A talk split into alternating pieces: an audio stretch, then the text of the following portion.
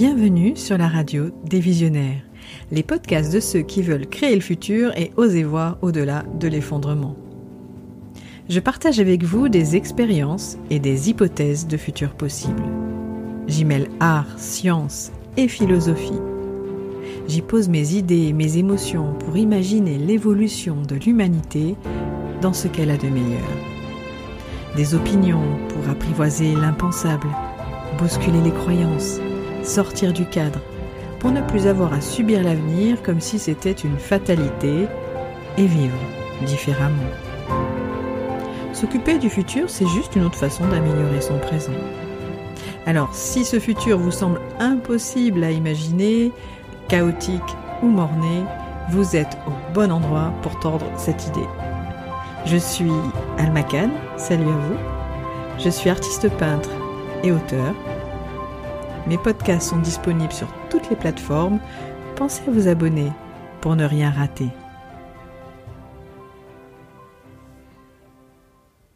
Aujourd'hui, je retire mon masque et je vous livre une émission hors norme.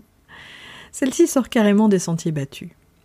Il faut dire qu'après avoir vécu une année pour le moins insolite, plus malmenée que sur un manège des montagnes russes, il m'a fallu du temps pour revenir vers vous. Aussi je démarre cet épisode sur un ton peut-être euh, singulier, et je vais emprunter des chemins de traverse. Vous savez, ceux qui par essence peuvent occasionner les plus grandes bifurcations au moment où l'on s'y attend le moins, eh bien, je vais utiliser ces chemins pour vous transmettre quelques idées issues d'expériences de vie. Connaissez-vous le mythe de Midas? Midas est le héros de nombreuses histoires de l'Antiquité.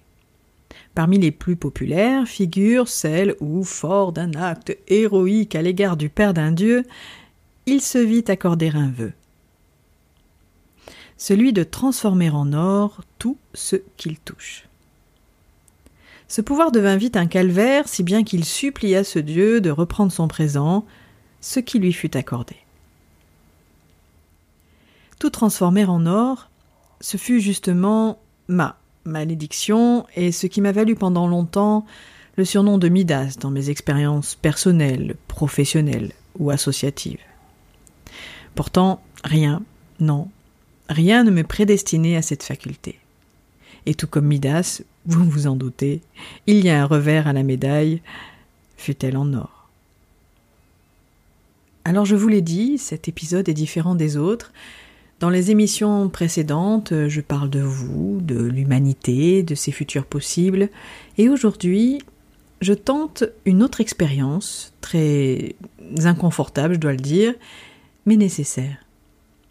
Je la ressens en tout cas comme un élan vital. Parce que dans le tumulte du monde où la peur, la résignation et la soumission semblent l'emporter sur l'imagination et la création, ou même tout simplement le mouvement naturel de la vie, je voulais donner de l'espoir à ceux qui n'en ont plus en racontant mon histoire. Du moins une partie. Du mythe à la réalité, l'or n'est pas toujours là où on le croit. Et puisque vous êtes sur la radio des visionnaires, j'avais aussi envie de vous dire ceci. Être visionnaire, ce n'est pas seulement voir loin, large et profond. C'est aussi savoir imaginer et créer. Pour moi, l'imagination primordiale n'est ni plus ni moins que l'expression de la puissance de vie. Or, j'ai l'impression que le monde balbutie et vit une espèce de blocage créatif, demeurant dans l'impossibilité d'imaginer un futur qui serait désirable. Nous nous complaisons dans une sorte de paradoxe de l'absurde, vivant une asymétrie parfaite entre notre besoin de sortir de la mer dans laquelle nous sommes et le refus de le faire vraiment.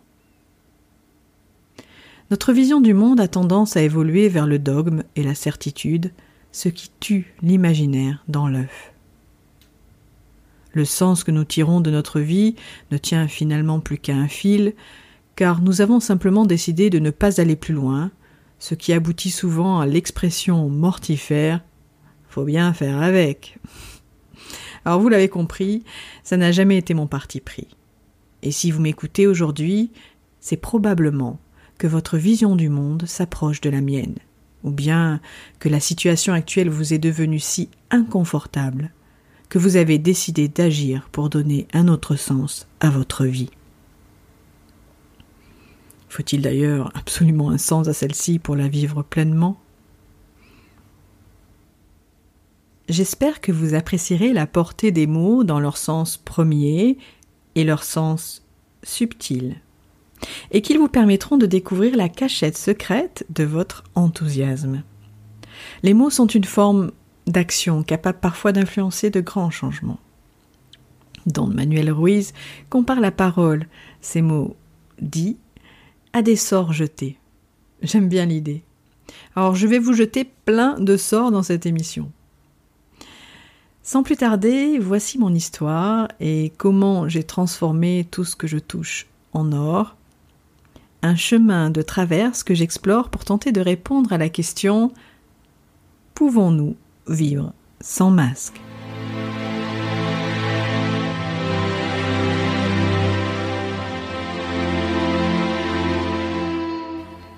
Je suis issue d'une famille euh, modeste de trois enfants où les problèmes de fin de mois étaient omniprésents. J'étais l'enfant du milieu, pas franchement désiré en fait. Si mon frère et ma sœur avaient été drastiquement programmés, moi, j'étais arrivé bien trop tôt. J'étais l'erreur, comme s'amusaient à me dire mes parents, sans se rendre compte de la portée de leurs paroles.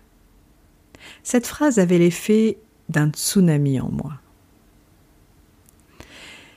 J'ai été élevé dans la valeur travail, je dirais même plus la valeur travail et tais-toi. Chez nous, pas de place pour le rêve. Ma famille avait cette aptitude incroyable à avoir les pieds sur terre, besogneuse et résignée sur la recette du monde. Au sein de la tribu, c'était officiel, j'étais une extraterrestre ou une emmerdeuse. Question de point de vue. Très jeune, entre 4 et 10 ans, j'étais douée pour les études, les arts, la communication et l'organisation de spectacles où, euh, je ne sais comment, la foi sans doute, j'arrivais à fédérer des dizaines de parents et d'enfants pour me suivre dans ma folle aventure de rendre le monde magique. Chaque fois que je posais un pied sur scène, j'étais transportée dans un état de grâce et ressentais un pouvoir illimité en moi probablement ma première expérience de la totalité de l'être.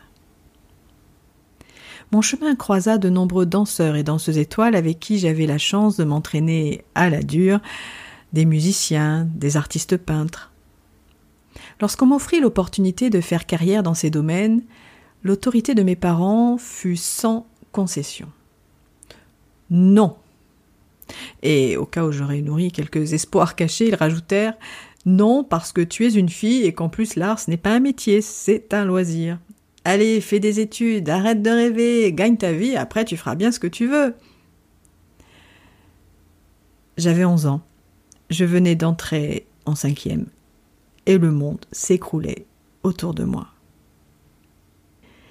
Je rentrais brutalement dans l'univers des adultes désemparée par l'éradication de mes rêves d'un revers de la main, je me sentais comme dépossédée du sens et du sel de mon existence. Ma créativité, cet enfant intérieur, avait été avortée de force, et ma muse crucifiée en place publique. À partir de ce jour-là, j'ai porté un masque un masque de fer qui peu à peu s'est transformé en masque d'or indestructible. Le premier fut celui de la honte, honte d'avoir échoué dans ma singularité, honte d'avoir eu des rêves ridicules aux yeux de mes parents et même de la société. Puis j'ai nourri beaucoup, beaucoup de colère et aussi une immense détresse. Mais ce que j'ai le plus aiguisé au fil des années, c'est probablement la patience et la détermination. Moi qui déambulais toute la journée sur la pointe des pieds, une baguette magique dans une main et un cahier d'imagination débordante dans l'autre, j'étais devenue experte en rationalité. et même experte en cynisme. Dans l'univers glacial que je m'étais créé, j'ai enfermé mon âme de peur qu'elle soit brûlée sur le bûcher des sorcières et mis mon cœur sous verre, comme on protège de la poussière le trophée de son premier match amateur. En réalité, je venais de jeter au fond d'un puits mon plus beau rêve. Celui d'œuvrer pour la liberté et la paix dans le monde, celui d'éveiller et de réenchanter l'humanité grâce à l'art. Du haut de mes onze ans, c'était décidé. Je ne me laisserai plus jamais traverser par la poésie et la puissance de la vie.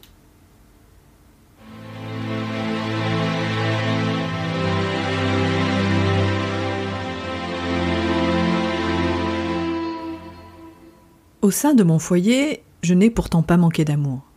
Et j'ai vécu successivement une enfance habitée, une adolescence tumultueuse, pour ne pas dire violente même, et une majorité amoureuse. À 21 ans, le jour de ma libération était enfin arrivé. Pendant dix ans, grain après grain, j'avais creusé un tunnel en vue de ma grande évasion. Mes grains de sable consistaient à être excellente dans les études, même si je n'avais pas pu choisir mon cursus universitaire, à me rendre utile pour mon voisinage en vue de collecter quelques appuis ou deniers, et enfin cumuler des tas de petits boulots pour me constituer en cachette un trésor de guerre. Quinze jours après la fin de mes études, j'ai tout laissé derrière moi, petit copain compris, et j'ai annoncé à mes parents que je partais travailler à l'étranger. Ce fut un choc des titans. En moins d'un mois, j'avais trouvé du boulot dans un secteur d'avenir, acheté un studio au bord de la Méditerranée et m'était offerte la voiture de mes rêves.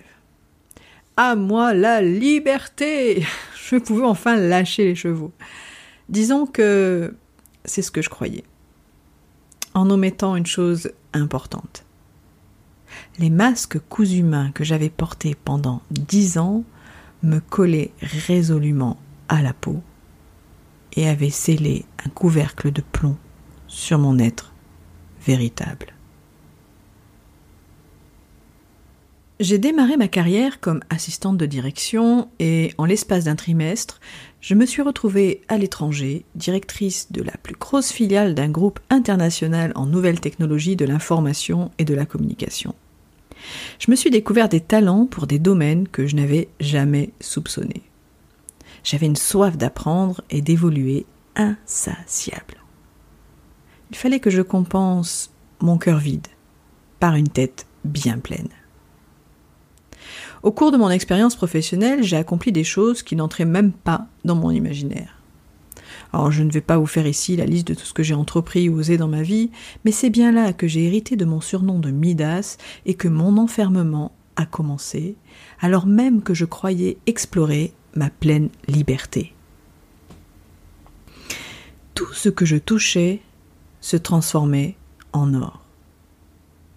Par ma capacité d'anticipation et d'innovation, j'étais devenue une aubaine pour mes employeurs qui se bousculaient au portillon.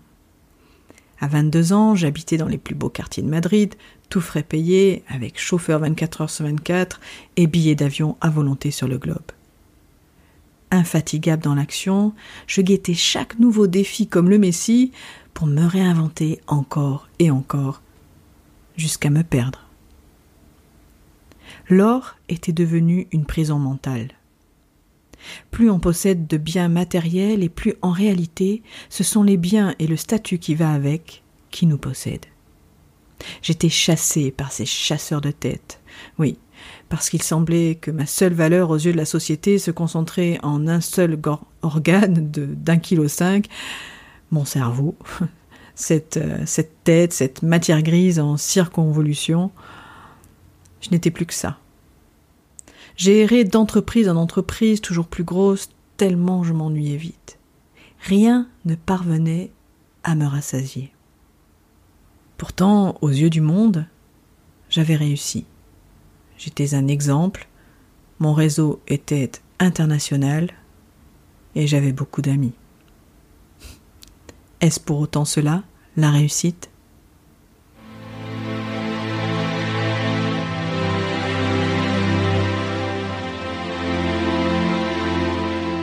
À 27 ans, première chute. Un accident de voiture. Un carambolage sur l'autoroute, rien que ça.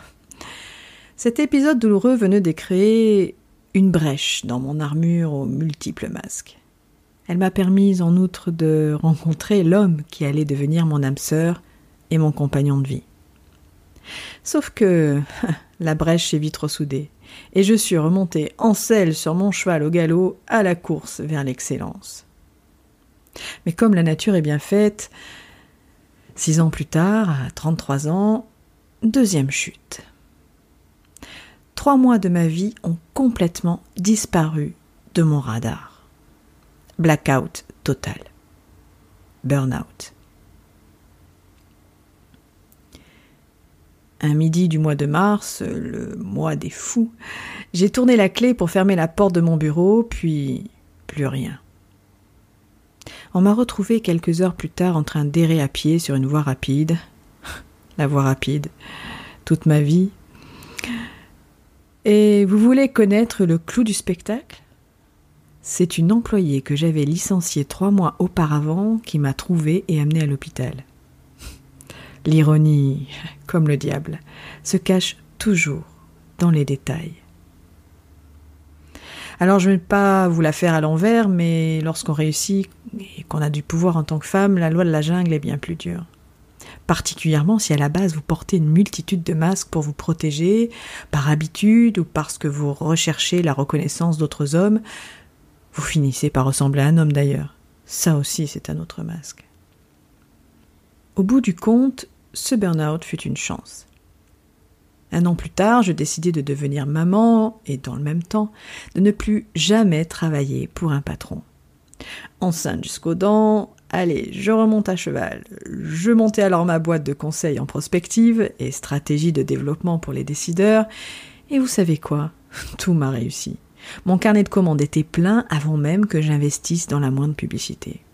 Pourtant, au bout de 12 ans à mon compte, plus je signais de contrats et plus je me sentais vide. Si bien que j'ai développé une peur. Pas la peur de l'échec, non. Celle-ci était bien trop stimulante pour que j'aie envie de la transformer en challenge. Mais euh, la peur de la réussite, une peur viscérale, irrationnelle, sournoise, envahissante. Ces succès étaient devenus mon calvaire et mon tombeau à la fois. Mon cerveau semblait peser dix tonnes. Les migraines à répétition m'anéantissaient. Je ne supportais plus d'être dans la lumière à jouer l'ombre de moi-même. La fièvre de l'or commençait aussi à gagner mon cœur, et tel Midas, je suppliais l'univers de reprendre son présent et de m'offrir à la place la magie qui m'habitait autrefois. Je fus exaucé d'un trait. De façon presque aussi fulgurante que qu'un éclair de Zeus, ma colonne vertébrale s'est effondrée, écrasant ma moelle épinière et paralysant mes jambes. J'ai subi une opération du dos en urgence. Après les sommets, j'ai sombré dans un gouffre financier, ce qui m'a amené à devoir me déposséder de presque tout, goûter les affres de la solitude et explorer les limbes d'une souffrance abyssale. Assister en tout à la merci de tous, immobile. Constamment à plat d'eau, la seule vue du plafond devenait au fil des jours un tombeau.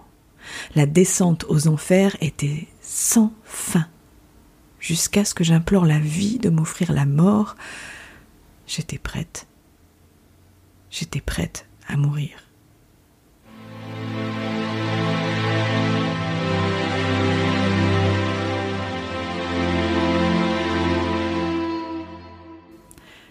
Cependant, la vie hmm, devait avoir d'autres plans. Au fond de ma noirceur la plus intense que m'offrait l'abandon total de toute résistance, il m'a semblé traverser un voile. J'ai vécu cette étrange sensation d'être à la fois l'observatrice et l'observer. Je me suis vue enfermée dans une illusion que j'avais moi-même créée. Et puis j'ai su. J'ai su quasi simultanément que je n'aurais pas assez d'une vie pour explorer tout ce qu'il y avait au-delà de voile. Un potentiel infini. Alors que j'étais alitée et prisonnière d'un corps figé, je pouvais pourtant entrevoir que je n'avais aucune limite. Et puisque je faisais l'expérience que les limites n'existaient pas réellement, je décidai alors que les médecins ne m'enfermeraient pas dans leur diagnostic pessimiste entre handicap et souffrance à vie. J'avais mal dans tout le corps, mais j'esquissais un sourire comme si la douleur n'était déjà plus la mienne. Sans les limites que mon mental avait créées, tout devenait possible. D'ailleurs, à ce moment-là, la vie m'a offert de l'aide à profusion dans une synchronie ahurissante, comme si elle était de mèche avec ma pensée ou l'univers, enfin tout dépend les croyances. En gros, j'ai sauté dans l'inconnu, dans le vide. Et la vie m'a offert ses filets. J'ai envie de dire que c'est parce que justement j'ai sauté dans l'inconnu et dans ce vide qu'elle m'a offert ses filets alors que les masques tombaient un à un sans que je n'ai rien à faire si ce n'est me laisser porter par le courant de l'existence, je me fis une promesse. Je vais remarcher et m'offrir une autre vie, celle qui m'anime depuis mon plus jeune âge. Je vais vivre debout et devenir artiste. Huit mois plus tard, je rapprenais à marcher à quatre jambes tout en tentant d'apprivoiser la douleur, pas après pas. Tout n'étant pas linéaire, j'ai passé encore de longues périodes couchées, il y eut de grands retours en arrière, l'immobilité encore et encore. En réalité, elle réapparaissait chaque fois que j'accélérais le rythme ou chaque fois que je me battais, et aussi paradoxal que cela puisse être, je ne trouvais la force d'avancer que dans l'abandon. Après la douleur, c'est moi que je tentais d'apprivoiser. Stephen Levin écrit Le cœur nous fait traverser l'abîme que le mental a créé. Et je l'ai traversé. Il ne m'importait plus de prouver ou de posséder quoi que ce soit, parce que je ne voulais plus que les choses me possèdent. Je goûtais pour la première fois une étourdissante liberté de celle qui vous fait grossir le cœur au point de ressentir toute la magie des possibles en vous. J'avais eu de l'or dans ma tête, mais mon cœur et mon âme avaient survécu. Il aura fallu expérimenter trois chutes au risque de mort imminente pour enfin dire oui à la vie dans mes plus authentiques habits. Sans masque,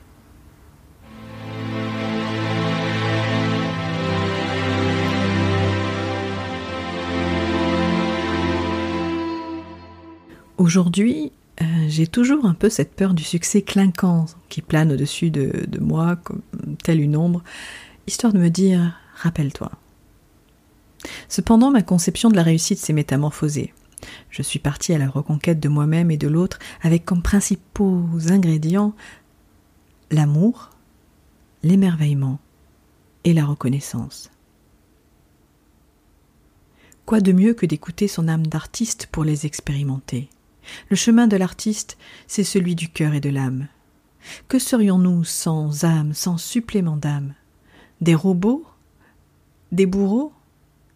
Que deviendrions-nous si l'art sous toutes ses formes n'existait pas? Quelle est la valeur de l'art dans notre cheminement? Dans l'optique de Schopenhauer, l'art est la seule manière de trouver un soulagement à notre emprisonnement dans le sombre cachot du monde. La peinture, la sculpture, la poésie, le théâtre et, avant tout pour lui, la musique, nous libèrent des tortures de l'existence. L'art fait bien plus que nous ramener à la vie, il nous connecte à notre propre génie intérieur et nous rend meilleurs. Même lorsque l'on retrouve le chemin de son cœur et de son âme, tout n'est pas acquis. Il nous faut nous débarrasser de nos masques en permanence. Dès lors qu'un événement intense nous traverse, comme par exemple la perte d'un être cher, ils peuvent revenir. Car nous n'avons jamais appris à faire face au flot de la vie lorsqu'il nous inonde. Cela s'apprend au creux de la vague, bien souvent. Bien que nous fassions tout pour ne plus avoir à souffrir, c'est pourtant la souffrance qui nous construit, nous éveille, nous transforme. Avoir peur de souffrir, c'est avoir peur de grandir. Quelle que soit la force de la tempête, elle ne dure pas éternellement. À nous d'ajuster la voile, en gardant notre barque originelle, intègre. C'est en tout cas ce que m'a appris l'expérience de la vie, apprendre à mourir pour vivre d'abord et retirer nos masques. La mort de l'autre reste toujours plus difficile que la sienne, mais tout aussi transformatrice, parce qu'elle nous renvoie encore et encore à notre propre finitude. Il y a autre chose que j'ai appris et qui est cette fois-ci issu des travaux de l'anthropologue américaine Helen Fisher. L'amour fait partie de notre châssis d'origine. Il existait déjà chez nos ancêtres il y a plusieurs millions d'années. L'amour appartient à la partie la plus primitive de notre cerveau, cette même partie qui est liée à l'énergie, à la motivation, à la volonté. L'amour est donc notre algorithme de base et notre moteur. Nous avons su aimer avant de nous faire la guerre pour amasser de l'or. Aussi, je ne peux que vous inviter à revoir la vie sous cet angle, cet angle d'origine, avant de vous forger des masques, de vous rendre malade, et par extension de contribuer à une société surfaite, aussi hypochondriaque que paranoïaque, et au final, ni viable, ni vivable. Je ne peux que vous inviter à revoir votre notion de réussite et de réalisation, quelles que soient les entraves. Est-ce que réussir sa vie, ce pourrait être s'affranchir de l'image du succès que la société projette sur nous? Se réenchanter et réenchanter le monde? Servir son cœur et contribuer à plus grand que soi? Se souvenir de notre potentiel infini et garder sa flamme intacte? Tel un alchimiste, il se peut que vous souhaitiez encore transformer votre plomb en or. Mais à quoi bon? Si vous êtes déjà un diamant.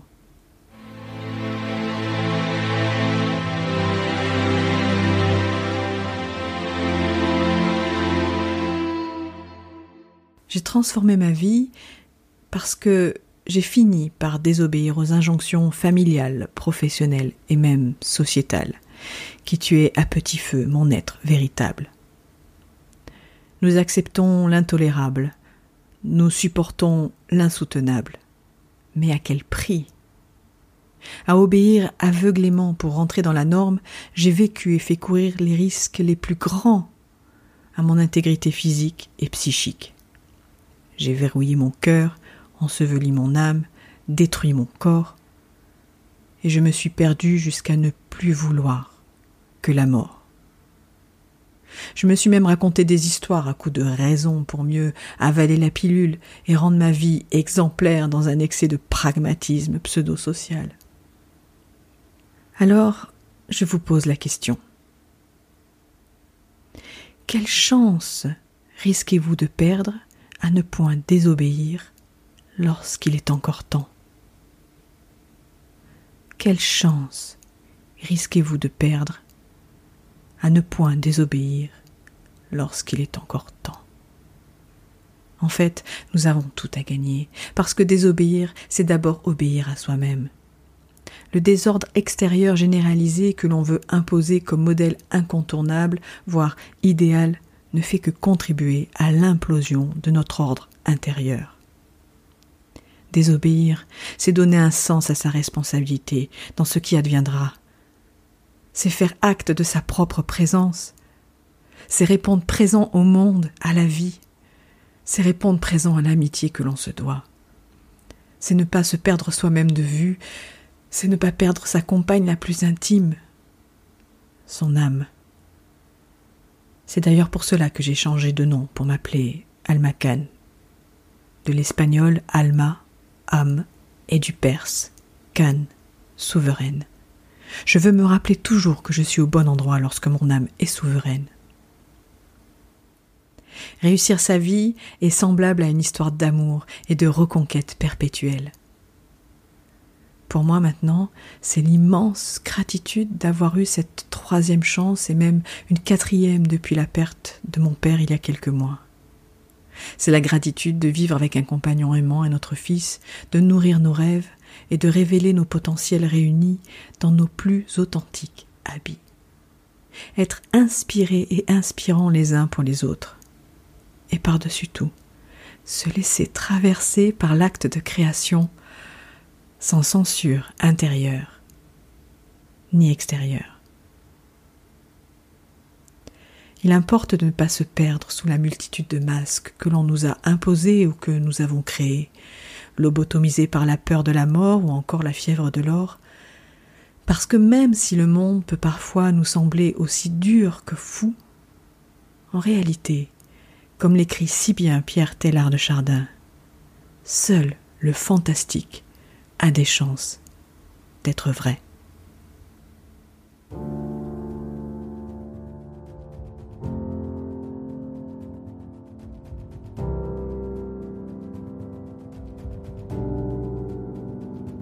Si vous avez aimé cet épisode, mettez un pouce et partagez. Jetons à notre échelle quelque sorte d'enthousiasme, de résilience et de créativité. La vie a ses propres règles. Elle n'attend pas que vous soyez au mieux de vous-même pour vous offrir le meilleur. Le plus souvent, elle vous tend les bras lorsque vous êtes au plus mal. Pensez-y. Soyez-y attentif. Et surtout, gardez espoir. Si vous le désirez ardemment et que vous gardez l'esprit et le cœur ouverts, le meilleur se conjuguera avec l'avenir. Je vous envoie plein d'amour et vous dis à bientôt sur la radio des visionnaires, les podcasts de ceux qui choisissent de donner un avenir à leur futur.